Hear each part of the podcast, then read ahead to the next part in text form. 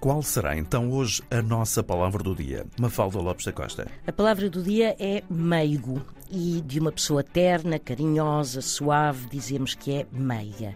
Ora, na origem, no entanto, o termo meigo remetia para algo completamente diferente. Meigo vem do latim, de mágico, e inicialmente e durante muito tempo o meigo era um mago, um bruxo. E para comprovar esta asserção do termo, basta ler Gil Vicente. Aí surge meiguices como sinónimo de feitiços, de bruxedos, de bruxaria. Portanto, um meigo era afinal um bruxo, um feiticeiro, um mago. E só depois passou para esta asserção que temos hoje de pessoa terna, carinhosa. Palavra do dia, edição Mafalda Lopes da Costa.